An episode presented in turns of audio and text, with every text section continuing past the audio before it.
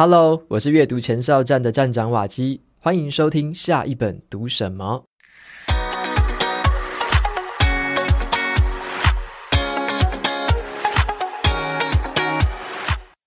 今天我要跟大家分享的这个主题叫做知识萃取的方法，怎么样把我们脑中很抽象的专业知识跟技术整理成一套很有系统的知识架构，然后你就可以用来开课啊、做演讲啊、写文章啊或任何的知识产出。那如果你是一个想要知道怎么样把知识教学给别人的专业知识，那这个方法你绝对要学起来。今天我都邀请到这个知识萃取领域的专家。袁诗涵，涵涵老师来接受我的访谈。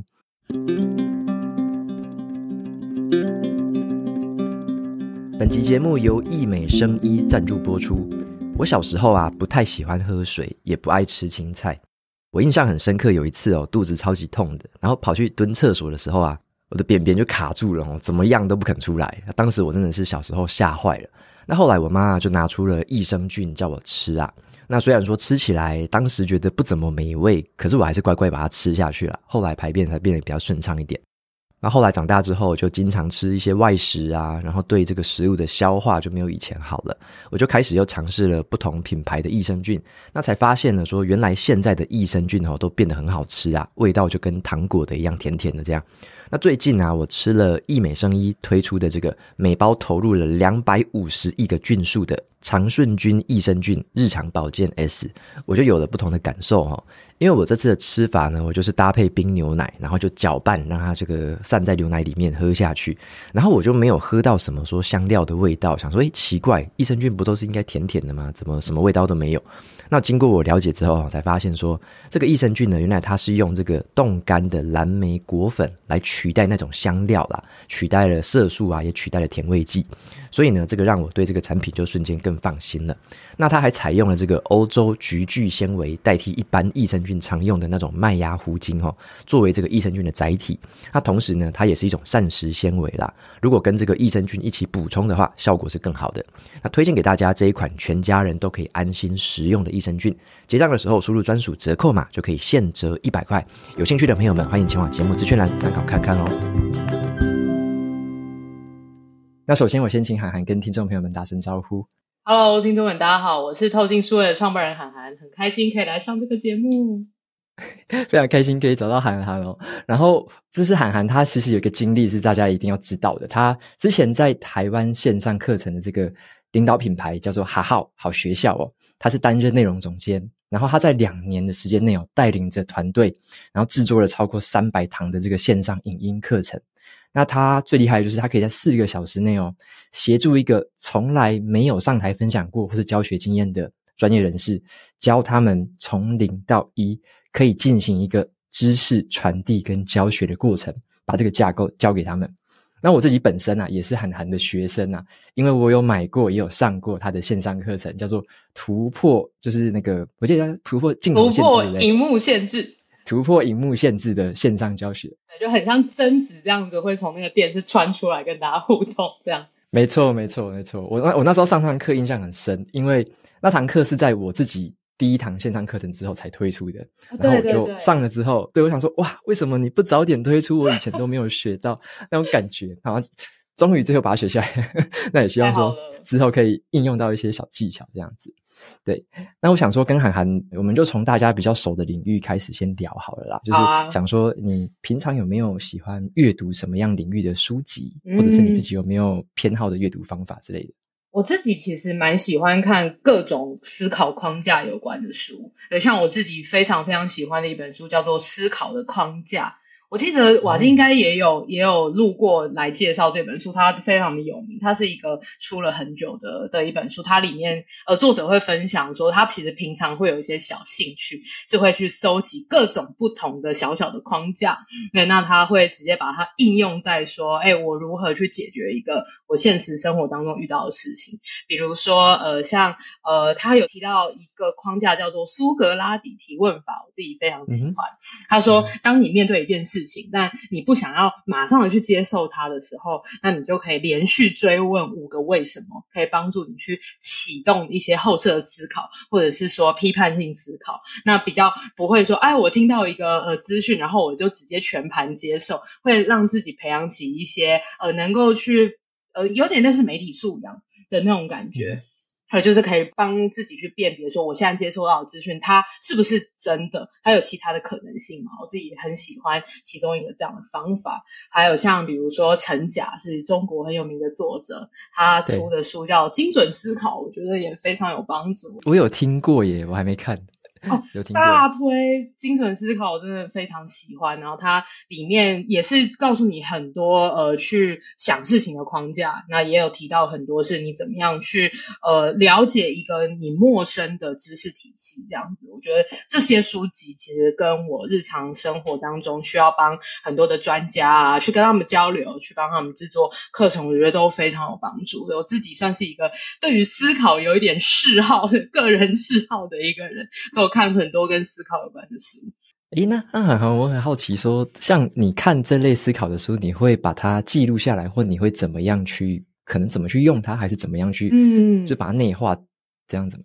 我看这些呃内容的时候，我自己也有一个专门，我如果我在读一些我知道我未来一定会用到的的一些书籍，嗯，我就会拿便利贴跟就是。一支笔，然后再放在旁边。我是一个纸本书阅读派的，我有尝试过要用阅读器，但是我后来还是 各种失败。无论是用手机啊，或用 iPad、用呃电脑来看书，我觉得我自己还是最喜欢用纸笔这样子。那我的做法就会是，比如说我在看那个思考的框架。那我看到苏格拉底提问法，我觉得，哎，未来我在知识萃取的时候应该会用到，那我就会呃用在便利贴上面用我自己的方式，重重新阐述一下我刚刚看到的东西，然后写成一张便利贴，我就会把它它贴在书的旁边。就是让它露出一点点的那个缝隙，让我回头如果需要再查找它的原始资料的位置的时候，我就可以很快的去翻到它。这样，我是那种我边看一定要边输出的人。就是这，我透过写便利贴的这个过程，我觉得对我来讲很像是先做一层的内化。因为我之前也试过，我看了一两个章节，我再来写笔记，然后发现我全部都忘记，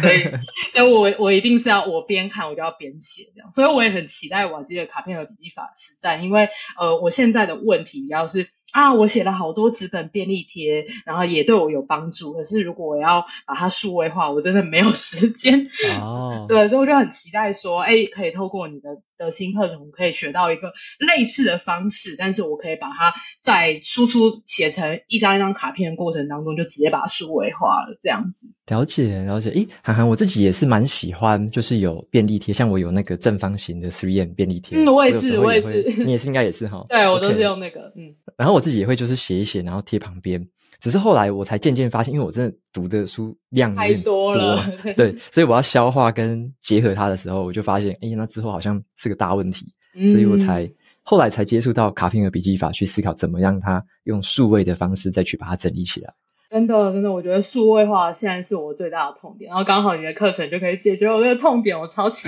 待的。OK，也只是想说提醒一下听众朋友们说，如果自己读可能觉得一个章节太多了，其实也可以，它里面大章节通常里面还是有一个小节，可能是三四页就一个部分，嗯、那可能看完就可以像韩寒这样子，用一个便利贴或一个旁边的纸笔，就直接把它记录下来，可能从。呃，把他的观念再写一次，这也是一个很好的方法，就不用求太多，嗯、先求小部分开始这样。嗯，这个我也可以补充一下，我其实这个方法也是在《精准思考》那本书里面学到的，嗯、因为陈甲那个时候就有分享说，哎，其实大家都会习惯说，我要把一件事情想得完整了，我再去执行，嗯、或者是我要把呃一个篇章看完了，我才要再想，但其实这个。到最最后，你看完那一篇的时候，你都已经忘记你刚才的灵感。对，所以我后来的做法是，哎，我看到这本书里面的哪一页，我就哇，这边我太有共鸣了，我就会把书合起来，然后给自己可能五分钟的时间，稍微想一下，呃，我为什么会觉得很有共鸣呢？它跟我的工作的哪一个部分很有相关？那我就自己把它想过一次。对，像我刚才，呃，像刚才瓦基有问到我说，平常还会看哪些呃类型的书籍嘛？我自己除了思考。考有关的书以外，我也很喜欢看一些强者们，就是像中国那些知识大牛，或者是国外的那些大大，像 Ray Dalio 的原则啊，或者是呃刘润的底层逻辑、万维钢的佛位系统等等，这些我都很喜欢看这种呃某个大大，然后他在讲说他怎么看这个世界。那我那个时候在看万维钢的佛位系统的时候，就看到它里面有提到说，利润的本质上面，其其实是来自于你承担一个风险。所以其实企业家们为什么可以赚到那些利润？对，那这些利润其实除了扣除成本之外，他到底为什么凭什么拿到这一些额外的溢价？就是因为他帮承担了别人没有承担的风险。我那时候看到这句话的时候，真的太有共鸣了。日日常生活当中，就是一直想不通这些事情，所以我就把书合起来，然后很认真的想过一遍，呃，我自己会碰到什么跟利润有关的问题，然后再把它写在便利贴上面，然后把它贴在佛位系统的那那一个篇章里面。我我目前是这样子去看书的。哦，那我觉得这是一个很好的方法，就是从很基础、最小的一个可能算便利贴或最小的几句话开始，然后慢慢的累积，可能你会贴好几张，再把它整理起来。没错，但我的书的旁边就会长得很丑，因为都是便利贴，所以想说啊，如果我之后开始用 Hipster-Base 的话，我的书就可以比较干净，又不会这坑坑巴巴这样。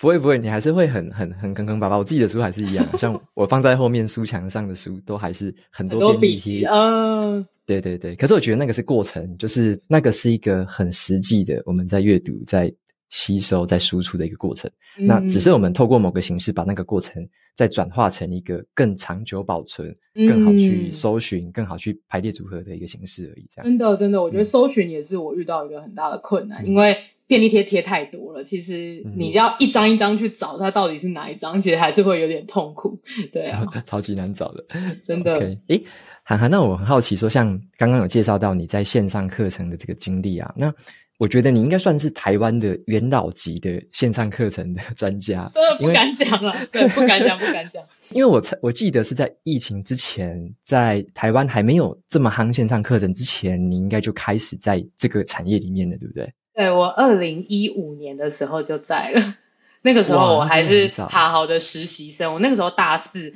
然后呃，因为我我原本是要走呃心理学方面的，但后来认真接触过之后，发现哎，我我比较想要把它当兴趣。对，那呃，如果是要当事业的话，我发现我喜欢迭代速度更快啊，容错性更高的一个环境，嗯、就想说，哎，那是不是去新创的的公司这个这个产业去试试看？然后那个时候刚好台湾的软体科技创业还蛮兴盛的，有非常多的这。这种软体科技的小公司，然后他们还是小规模。那其中一间就是好好，那我觉得很幸运的去面试，然后就加入他们，一路就是这样做做这个产业就没有跳出来了。诶，那你这样在做的过程当中，我自己很好奇的是说，像线上课程，好像特别是在疫情之后，大家都知道了，大家都知道哦，有这样这样的形式，没错。可是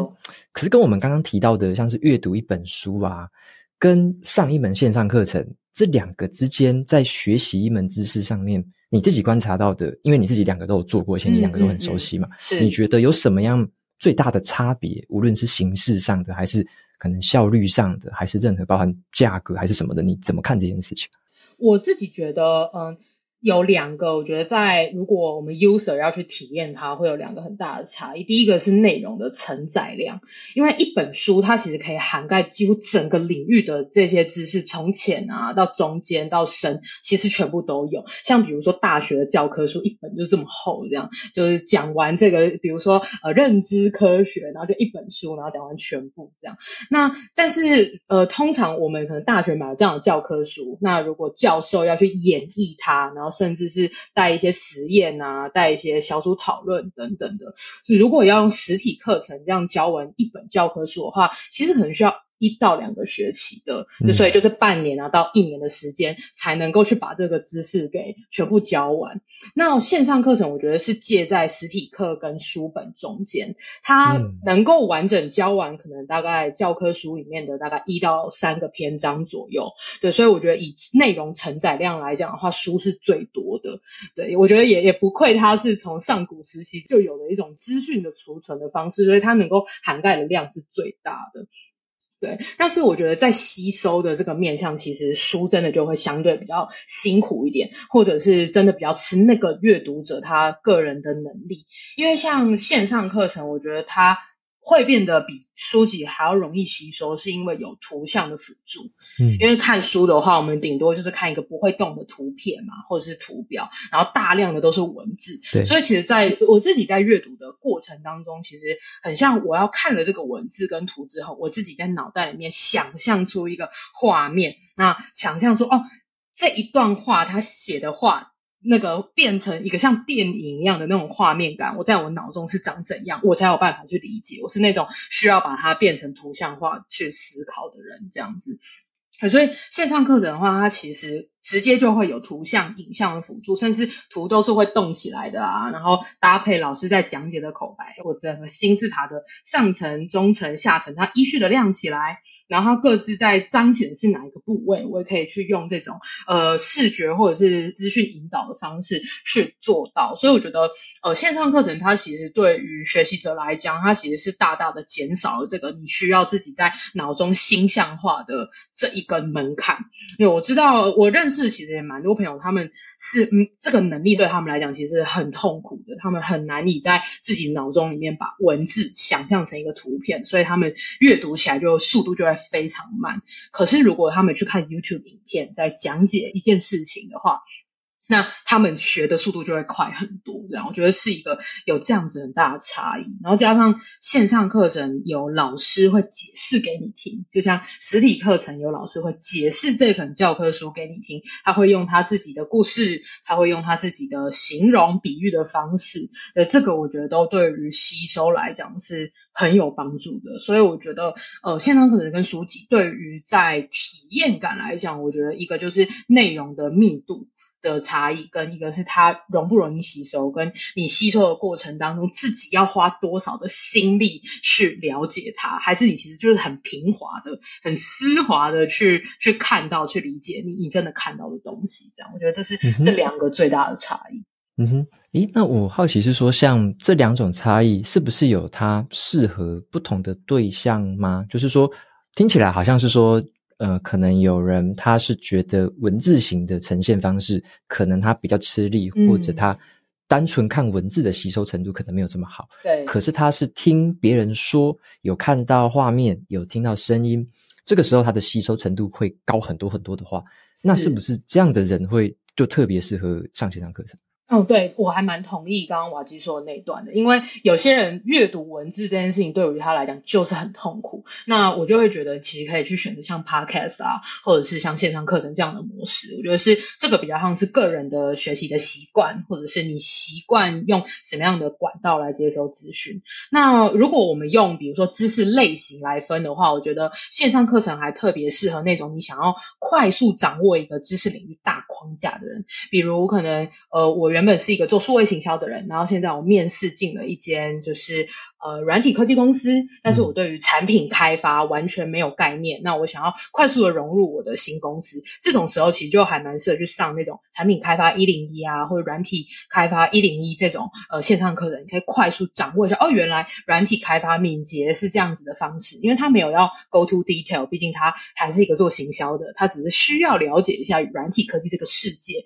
这种的话，我觉得就蛮适合。线上课程，然后像呃，还有另外一种是那种呃，你想要跟着老师一个口令一个动作，尤其是学软体操作、写程式啊，嗯、或者是呃，像呃瓦基的新课，你要怎么样去操作这个卡片和笔记的这个方法，然后在 Hypspace 或在 Rewise 这样子的软体上面，这种的话，我觉得就也很适合线上课程，因为可以直接看到老师操作的画面，或像烹饪这种，其实也是，嗯哼，嗯哼，或者呃，最后一个的话，我觉得是。呃，你想要快速解决问题的人。因为有有些人他真的就是工作上面遇到一个很特殊的状况，比如说哎营业额下降，然后我的流量掉下来，我应该怎么办？那如果我要再回去翻一本厚厚的网络行销圣经，对，那真的不知道找到哪里去。所以这种时候就也蛮适合那种线上课程是以案例式呈现的，像是我今年做了一档新课，是叫做零售获利学。我们在那堂课程里面，除了有顺序的方法以外，我们还有一个篇章是呃把呃零售业者他们会常常遇到的一些商业困境，我们挑了二十五个常见的，那呃这些学生他就可以看我们的单元标题，就知道哦，如果我流量掉下来了，我应该要怎么解决？要看什么数据？我就直接看那个单元就好。所以也蛮适合那种你想要快速解决问题，你你其实没有想来学。我只是想要赶快解决我日常生活中困扰的人，这种我觉得也蛮适合线上课程，因为他是没有时间去翻书这样子。嗯哼嗯哼，而且我自己我自己是观察到一个现象，就是线线上课程它很专注于帮我们直接解决某一个特定问题。哦，对对对，对不对？对没错没错没错，就呃解决一个特定问题，或者是做出一件特定的事情，完成一个特定的作品，嗯、这样子。嗯，它的目的导向是非常强烈的。嗯哼嗯哼，那像是我们。看线上课程是一个我们是学习者或接收者的角度嘛？那如果说对于像有些听众朋友，他们可能会很好奇，说我们在职场上面都工作这么久了，应该都会累积了蛮大量的这种知识啊，跟专业的技能。那如果我想要去教别人的时候，好像常常不知道该怎么做啦。那想说请对请教函函说，你有这么多的经验，碰过这么多的讲师，那一般人想要把这个专业知识萃取出来的时候，你有没有遇过他们？最大的盲点，或他们一开始最鬼打墙的地方在哪里？嗯，如果要以鬼打墙的话，我觉得会是不知道要教什么，所以他就一直卡在那个我第一句话写不出来。嗯、对，那这个我觉得其实相对好解决，因为就是可以告诉他说，无论如何不要管对错，你就先写第一句话，哎，那啪啪后面就会自动的写出来了。对，那如果提到盲点的话，我觉得有也是有两个是比较常遇到的。第一个是呃，他们会很容易去陷入一个我只想讲我自己想讲的。我只讲我自己觉得重要的，但他们忘记去设定说，哎，那我今天要讲给谁听？是要讲给刚 on board 的员工吗？还是我应该是要讲给已经 on board 一阵子了，他们要往主管去发展的这些潜力员工呢？所以他们是没没有去设定说我听众到底是谁，所以他会变成哦，我觉得好重要的东西一直讲一直讲，但是台下都听得冷冷的这样子，这个是第一个盲点。对，那通常这个盲点什么时候会被破除呢？就是他真的上台讲，然后发现台下都在划手机，他就知道说啊，不行不行，我要去思考受众这样。嗯，那第二个盲点，我觉得是他以为自己已经讲很清楚了，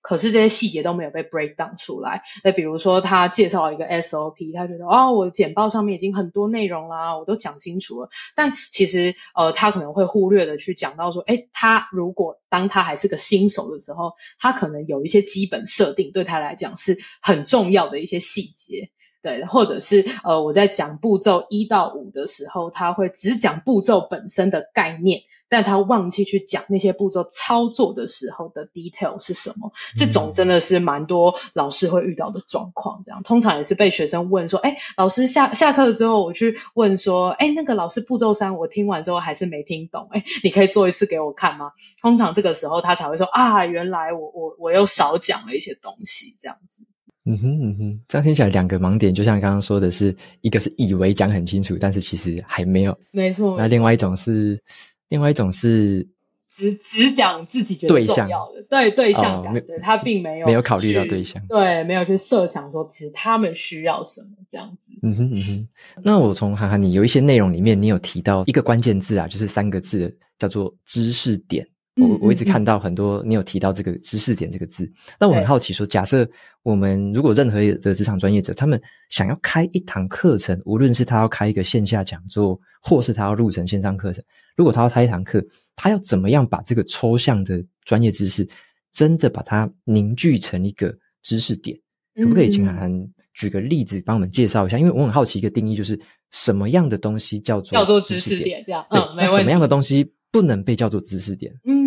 好，知识点其实我的定义就是知识的最小单位这样子。那呃，因为瓦基也在文章里面有提过嘛，就卡片和笔记的知识最小单位是一个笔记这样子。对，那呃，在知识萃取里面的最小单位，我指的是学生上完课程之后，他要独立开始执行这件事情，那他需要知道的最细节的资讯，所以他独立执行的时候会用到的就要讲。那他不会用到的资讯，你就不要告诉他，不要去给他很一开始就给他弄得太资讯爆炸这样子。那我很喜欢用卤肉饭这个来举例，我自己上课都是、嗯、都是会让学生用这种日常生活当中大家比较熟悉的东西，像呃餐点啊这种东西去下手去练习，那再练再一路的推进到自己的专业领域，比如说什么呃。品质控管啊，还有我之前还有去教过课，有学生要切的是什么温室气体检测这样子，我说没关系，我们都先从卤肉饭开始。所以以卤肉饭来讲的话，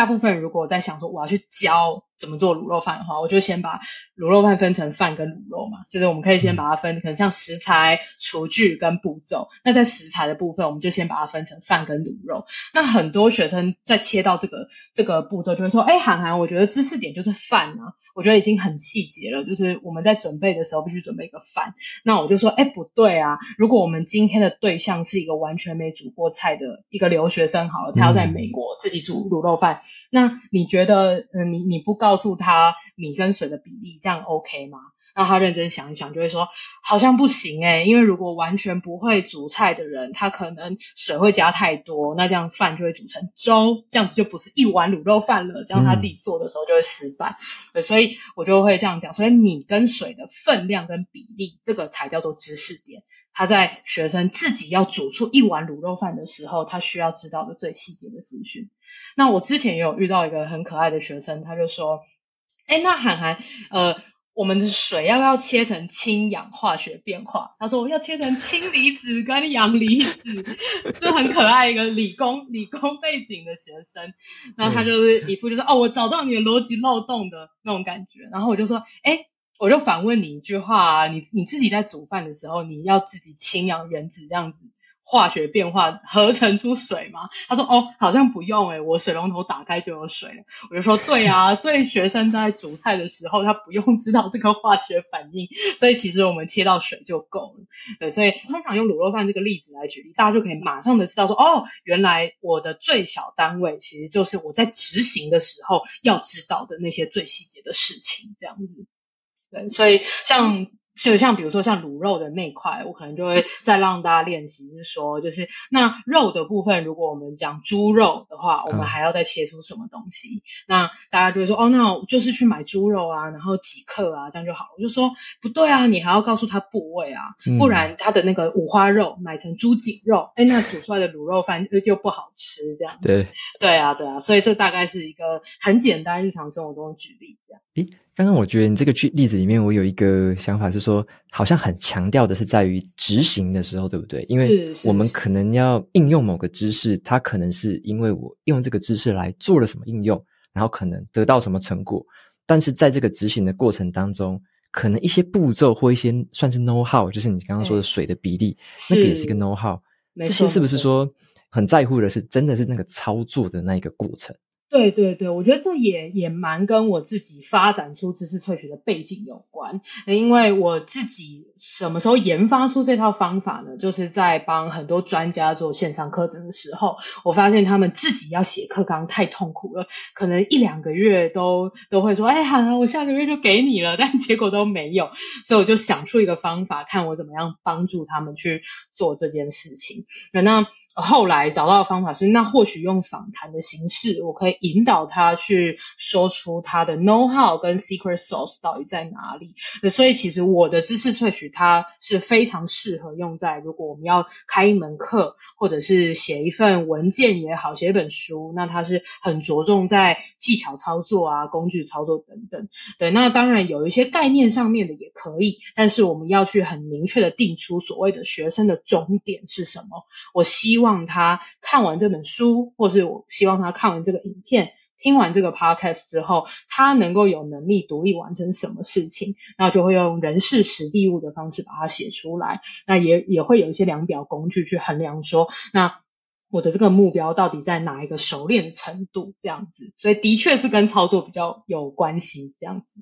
OK，那我也跟听众朋友们剧透一下，因为韩寒刚刚说的这整个过程，他也把它浓缩成一堂课。然后我自己本人也正在上这个课，好，所以 我自己也从里面开始在学东西，所以到后面一点我们会分享这件事情。好的，那我接下来跟海涵问下一个问题，就是说，当我们前面假设说我已经知道了怎么样去猜出、怎么样萃取这些知识点、收敛出来的时候，那下一个步骤是说，那我怎么知道说哪些人有可能对这个知识点感兴趣啊？因为我要教学的话，我一定要知道说学生的族群在哪里嘛，这些对象是谁嘛？那关于这个，它是什么样的问题？是比较像定位吗？还是说你要怎么样去找到说你知道，诶，谁对这个东西会有兴趣，所以我可以教他？嗯，我我觉得这一块的话，我会很鼓励所有要去做分享教学的人。我觉得就算是写一篇文章，我觉得那也算是分享。对，那呃，这我觉得一定要去做所谓的受众的定位。那，那我自己的话，我用的方式就是写 persona，然后去找出，哎、嗯，我的对象可能有哪几种分众，可能是三到五种啊。对，那我可能呃可以进攻主要的是一种或两种这样子。嗯、那我自己呃 persona 的部分，我是跟小小黑老师学的，也就是非常厉害，在教那个呃极客式行销的小黑老师。对，因为我去年帮他做了一门线上课程，叫电商结构学，在里面其实就会有 persona 的一个环节，这一块我是跟他学的。对，那另外一个分众的部分，那我当我写出 persona，或者是其实我的课程可以有好多种推广的可能性。对，比如说以瓦基的卡片和笔记实战课好了，可能有一种的分众就会是知识工作者。那可能有另外一种的分众，我假设他可能并不是从事知识工作，但他是非常喜欢阅读，他是阅读狂热者，对，他只是纯粹要做笔记，嗯、或者是第三种人，他其实并不是在做知识工作，他也没有特别喜欢阅读，但他非常想要了解这个 Hypnobase 这个工具，对，可能是数位生产力工具的爱好者，对，像这三种可能就会是可行的三种分众。那我到底哪一种分众的潜力是最高？我广告要主要往那个方向去打。这一块的话，我自己现在在制作课程，或者是在思考我自己要，比如说我电子报写的对象的时候，我都会是至少想出三种分众，然后再去找一些呃产业报告啊，或者是呃市场上面有的一些数据，能够来佐佐证说，哦，这三种人里面哪一种人他的人口数最多。或者是哎哪哪一块它的人口数多，但是呃竞争者很多，所以我是不是要避开？那、嗯、我是会去想很很细致前期市场定位的东西。那这一块的话，我是跟 CJ 王老师学的，他也有出书，他出了一本叫《数据为王》，也有有到七刷，我觉得蛮厉害的。嗯，对，因为我今年帮他又做了一堂课程，叫做零售获利学，啊、对，所以呢，我就是不断的透过跟老师合作，那我自己又可以收到制作费，我还可以偷学他们的东西，我就觉得哇，这个职业太梦幻了吧，虽然很痛苦，对，对，但是我自己也是在合作伙伴身上学到很多东西，这样，所以。我觉得要去做，要去了解自己的受众。当然，如果要真的做到分众，会是比较后期的事情。那如果是刚开始创作，或是刚开始做分享的人，我觉得至少可以下载一些免费的 Persona 的模板，然后自己试着把那个模板填满。那在这段过程当中，就可以知道，哎，你到底了不了解你的潜在受众？因为有些人是看着模板，然后他说，哎，年龄、性别就写不太出来，所以代表他完全不知道自己的读者是谁，或者是不知道谁在看他的东西。对，这个过程，我觉得也是一个很好的反思跟发现。所以很多、嗯、很多我的学生会来来跟我讲说，哎，涵涵，你叫我去写 persona，但是我都写不出来，那怎么办？我就会说啊，那你可能就是要先去跟可能。可能是你受众的人互动，真的互动。这个时候呢，嗯、对，就是先不要再去想说到底我要进攻谁了，而是就不如先办几场免费的讲座吧，等一下，或者是先办几场免费的直播啊，写几篇免费的文章啊，去看一下说，哎，到底谁被你吸引过来？那呃，跟他们互动，累积了真实的这种交流经验之后，再回头去写 persona，我觉得就会快很多，这样子。嗯哼嗯哼，我自己小一个小分享是说，像假设大家比较没头绪，如果说像你的社群文章，或者是有人在下面留言，你甚至可以直接私讯跟他聊，哦、对不对？对就直接跟他互动，问说，诶，为什么你会想读这个？你现在是什么工作啊？做一点这种田野调查这种感觉。对对对，我觉得这种前期跟用户的聊天真的超重要的。那当如果很多人一开始的时候，你根本就不知道要对谁讲，那真的就是去各个免费的论坛或是板上也好，就是发一发你的免费直播，去发一发你的文章，那看一下下面到底是谁来跟你互动。然后就像瓦基刚刚说到的，可以去私讯对方啊，然后跟他聊聊天，这个时候说不定就有很多灵感。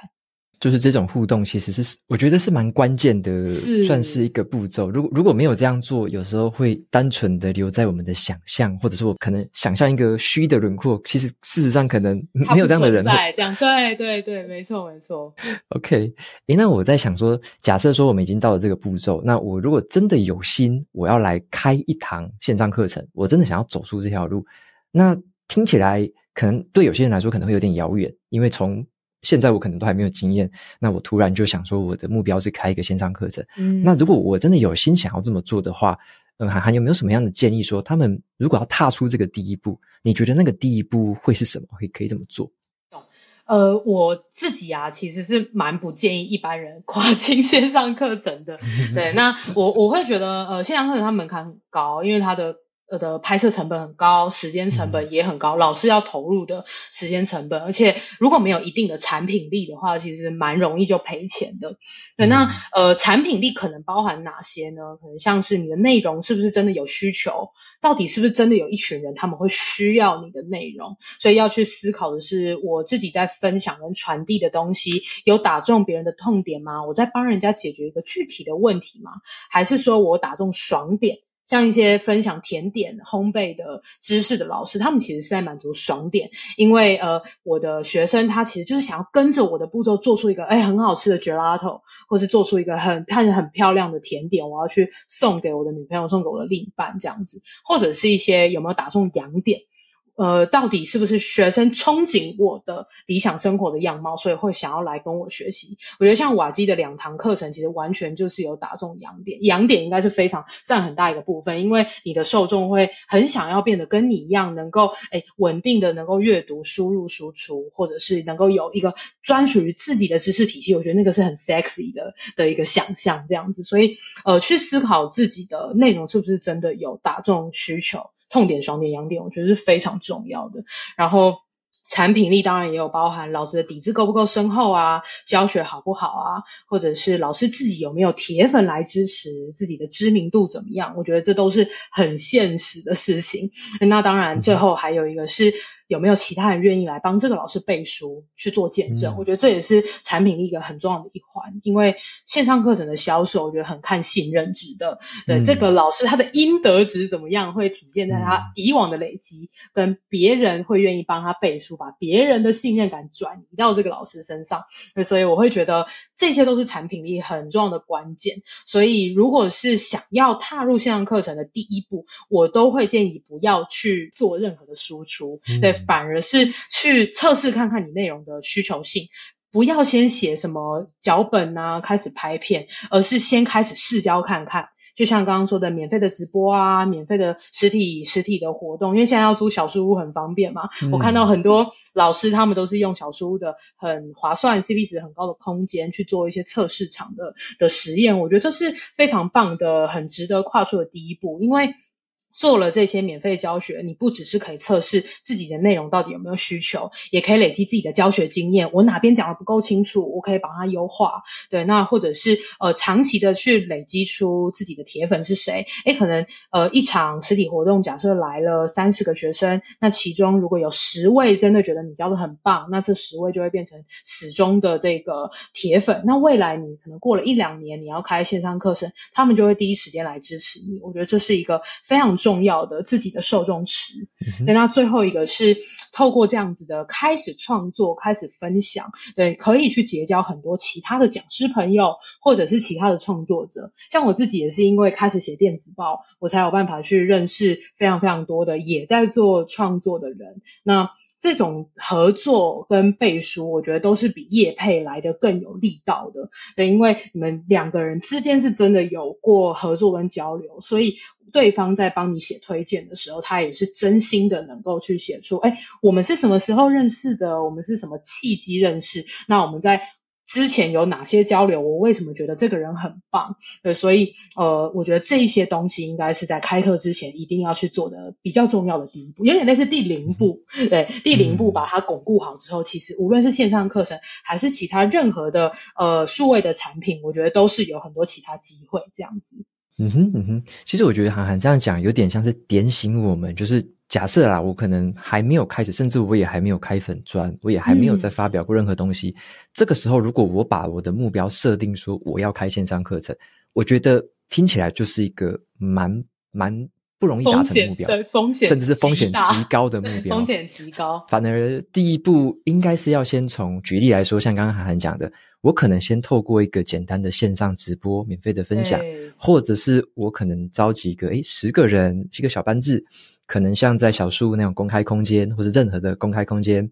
去做线下的交流，可能我就简单的分享，但是我现场我了解大家的反应，对对，然后去。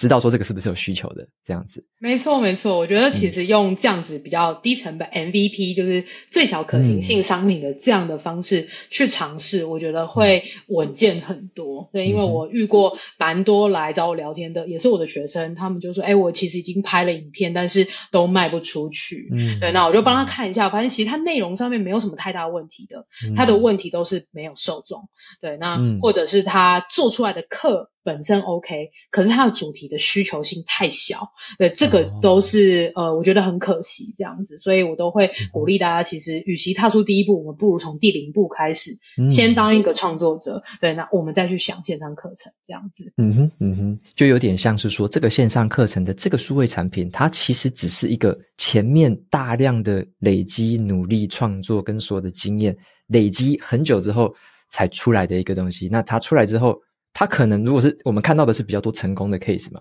那这样子是其实是前面的东西，我们可能都忽略了。我们以为说，哦，他怎么突然就推出一个，然后就哇卖好好，大家好羡慕，我也想要开这种感觉。对啊，对啊，因为就像如果有人来跟瓦基 feedback 说，哇，你开的线上课程好厉害哦，就是要怎么样像你一样可以这样一夕之间爆红，你一定也会想说，不对啊，我前面累积了那么多年，对，这其实并不是。呃，一触可及的事情，其实很多创作的背后，他的他到底创作了多少？他在这个市场上面的信任资产有多雄厚？那是很多人会去忽略的事情。这样子，嗯嗯嗯，OK，很感谢涵涵给我们这个小小的提醒，也让大家知道说他。可能这个目标的设定，或者说我们可以朝这个方向前进，可是前面其实还有很多必备的经营的过程，这样子。真的，真的没错。嗯、线上课程是十年磨一剑的那个等级了。对，就是我都会比较建议，如果你已经尝试创作两到三年，然后你再来开线上课程会比较好。它是走那种方法论、核心旗舰品的这种概念。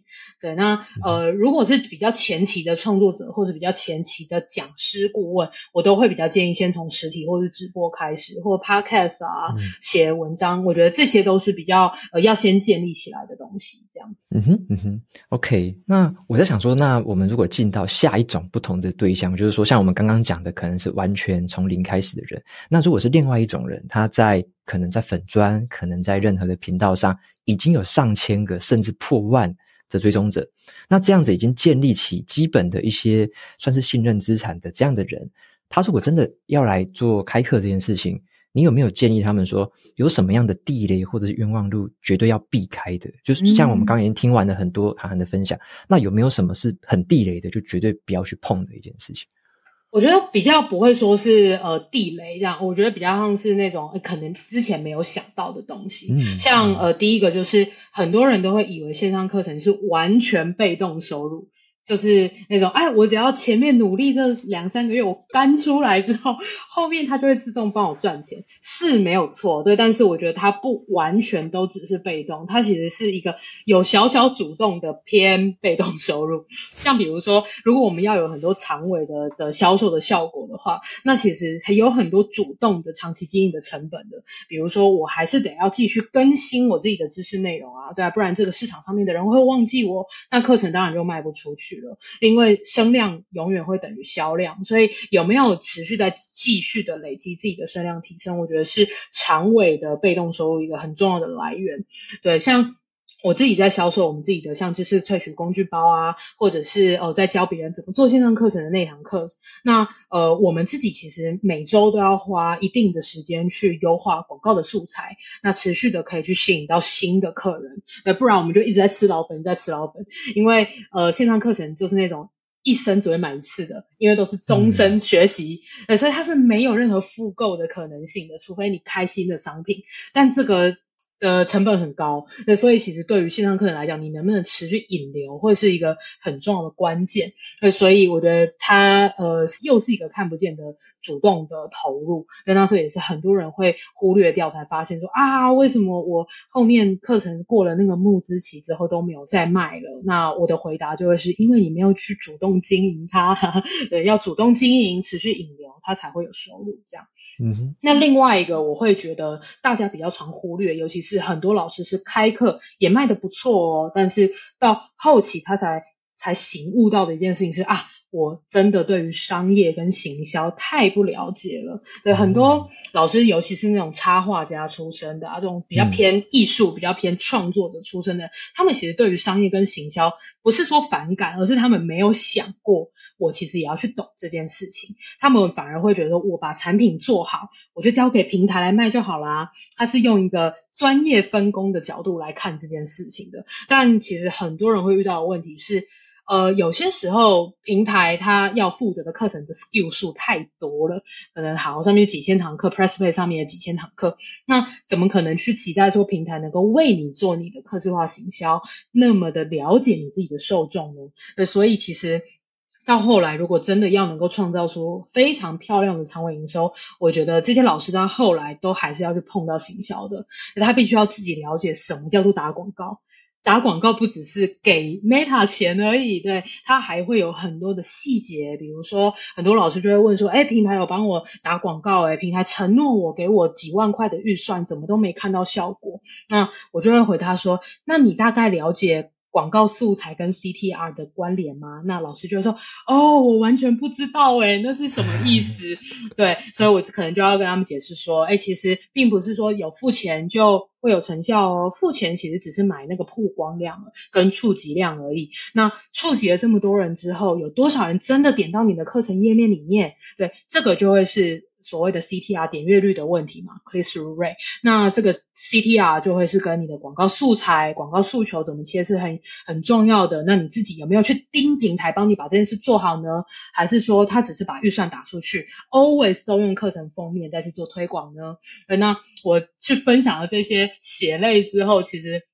很多老师都说。啊，好，那我要去把数位行销给学好，对，所以我都会这样说。呃，这个我觉得都还是比较好的状况。我遇到有一些学生，他会来跟我讲，他想要做自己的课程推广，然后去付钱找了一些专业的代理商，嗯、结果代理商就是都。都把他们当盘子，甚至连那个后台的报表都不给他们看。那这种状况真的就是去骗不懂数位行销的人。所以我会觉得很多呃老师或者是在做教学的人，他们都会觉得我把产品顾好，其他的我都可以付钱找专业。这个大概念是正确的，但是自己如果也不了解商业跟行销，真的太容易被骗了。所以这个部分我是会蛮建议所有想要开课的人都至少去了解一些皮毛，这样子你也比较知道怎么去跟专业人人士去合作，这样子。嗯哼嗯哼，太好了！我我刚刚听到这边，我突然想起了八个字，我自己一直在心中的，哦、叫做呃内容为王，然后行销为后。我我自己想起这个字，哦、对，刚刚涵涵讲的就是，其实我觉得像我自己也是有点艺术细胞，就是那种就是 很喜欢创作，很喜欢画画东西，对，写东西，做东西，嗯，对，然后。以前我的旧观念就觉得，哎，我就把这东西弄好了，应该就要有人来买啊，就是不然就是大家不识货，然后就怨天尤人那种感觉。可是后来我才发现，原来诶，商业世界不是这样运作的。哦，行销也是像刚刚小韩说的，行销也是很重要的一块。那我就我我也是，我其实也好像也看了应该快十本左右的行销书籍，然后看了好多的案例，嗯、然后就才去思考到说，诶，真的耶，这个我除了原本内容的产品之外，我其实还要搭配。很多样的行销的手法，是，然后才可以把这个产品传递到很多人的面前，甚至是说服，或者是让很多人产生信赖，然后进一步的想要去购买这个产品。嗯嗯，太同意了，非常非常同意。OK，然后我刚刚本来还想说分享一个我自己课程的长尾的那个行销的那个什么项，哦，是那个再次募资的那个计划吗？对，也算是。但是我我我讲一下那个刚刚涵涵有讲一个长尾行销的那件事情好了，嗯、就是像我自己听到的，有一些朋友他告诉我说，我自己也有认识一些讲师嘛，那他会说，诶，他的课程在募资结束，募资可能是三个月嘛，募资完了，然后之后的一两年几乎就没有再什么增加，就是躺平了。对，很多很多是这样。然后我们就会讨论到，然后大家会就像刚刚涵涵说的。我们会以为说这个线上课程上线之后就是被动收入，每天躺着起来就会赚钱。我们以为这样子，可是其实不是。但我自己的亲身经验就是，因为我自己是持续的每天每周还是在发表新的内容嘛，等于用不同的方式，每次都用不同的素材、不同的媒介，甚至看不同的书，然后持续的在做分享，所以是后面是一个很主动而且很长期的过程。那也是因为这样子长期的过程。才会有这个行销的曝光跟更多的，呃，可能是追踪者，可能更多的信任，那这样子才促成了后面很长尾，可能每天、每周、每个月都还是有持续性带进来的新的呃转换、新的购买。那这个是就像刚刚涵涵说的那句话，我觉得很赞同，就是所谓的这种被动收入，它不是真正的完全被动，而是在我们持续透过主动的，嗯，主动的付出，对，主动累积之后。它可能会产生，的确是被动的收入，这样。可是前提是我们需要有持续主动的在这个上面进行累积，这样子。非常非常同意，嗯、完全是这样。它其实是蛮主动的一个收入，嗯、只是它，我觉得它。不能说是被动收入，而是主动收入，但是它是一个边际销售成本非常低的一种产品，这样子对，嗯、不用出货啊，然后我只需要被扣金流手续费就好了，所以它是一个非常舒服，然后呃，它的 ROS 它毛利率可以很高，对，可以这样子把它、嗯、把它想象，嗯。嗯哼嗯哼，太好了，就是希望说大家如果真的在做这个，可能有这些冤枉路或者这些重点要注意到的，这样，嗯。那很开心，今天从涵涵身上真的学到很多。那如果听众朋友们真的对于刚刚我们提到的这些课程啊，一些小技巧有更多兴趣的话，可能想要成为讲师，要教课，那到哪里可以追踪到你？呃，如果是呃大部分的人，我觉得他应该不会马上就跨到线上课程的，所以我会比较推荐呃听众们，如果你日常生活当中会遇到教学任务。我都会这样子去形容，因为很多人他没有想当讲师，可是他工作上面会被主管耳塞说，诶，某某某，你可不可以下礼拜技术分享一下某一本书，当做我们部门的一些可能未来策略的一些参考。哇，这个时候就会觉得啊，我要变讲师了吗？他们其实并不会是。呃，真的会变成讲师，甚至他会觉得教学有点累，但是他必须得完成主管交代他这个任务。所以其实很多来用我的工具的人，他们是因为工作上面必须得要去跟客户简报啊，就像那种顾问式销售，呃，或者是呃需要在公司内部去做技术分享这种的类型的学生很多。那如果是有遇到这样子的任务的话，就可以来参考我的知识萃取工具包。对，我会透过一个声音加上讲义的引导，可以帮助你去设定，哎，你的听众是谁？然后我今天是要讲多少呃分钟数、多少小时的一个讲座，甚至是写多少字的文章，这个其实也适用。对，那我就会一步一步的透过一些呃提问的方式去引导我的学生去做思考，然后也也是用便利贴把它写下来，那最后就会变成一个课纲或者是讲纲。所以，如果想要去尝试这个工具的话，我们也有开放一些试看跟试听的单元，可以来试试看。只要在 Google 上面搜寻“知识萃取工具包”，那基本上第一页的的结果就都是我这样子。那如果是想要有一些比较轻松的交流，那可以来呃追踪我们透镜的 IG，就是我的公司的 IG。那只要在 IG 上面搜寻“透镜数位”，那应该就可以找到我们了。那最后一个的话是我自己有在写电子报，所以如果对于一些呃很喜欢去呃拆解说，哎这堂课程卖的好好哦，它背后为什么可以卖的这么好呢？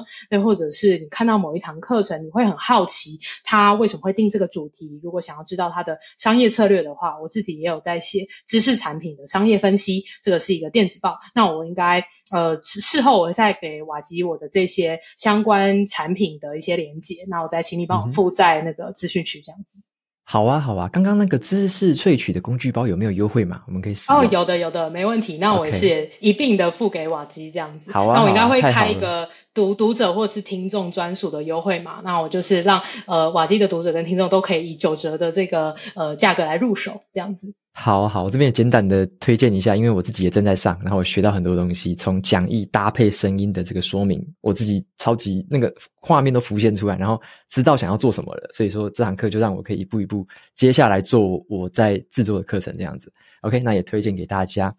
那么节目到这边就进到了尾声。如果大家喜欢今天的内容，欢迎订阅下一本读什么，然后也可以订阅我的免费电子报，每周收到最新的读书心得还有好书金句。我们就下次再见喽，拜拜。拜拜。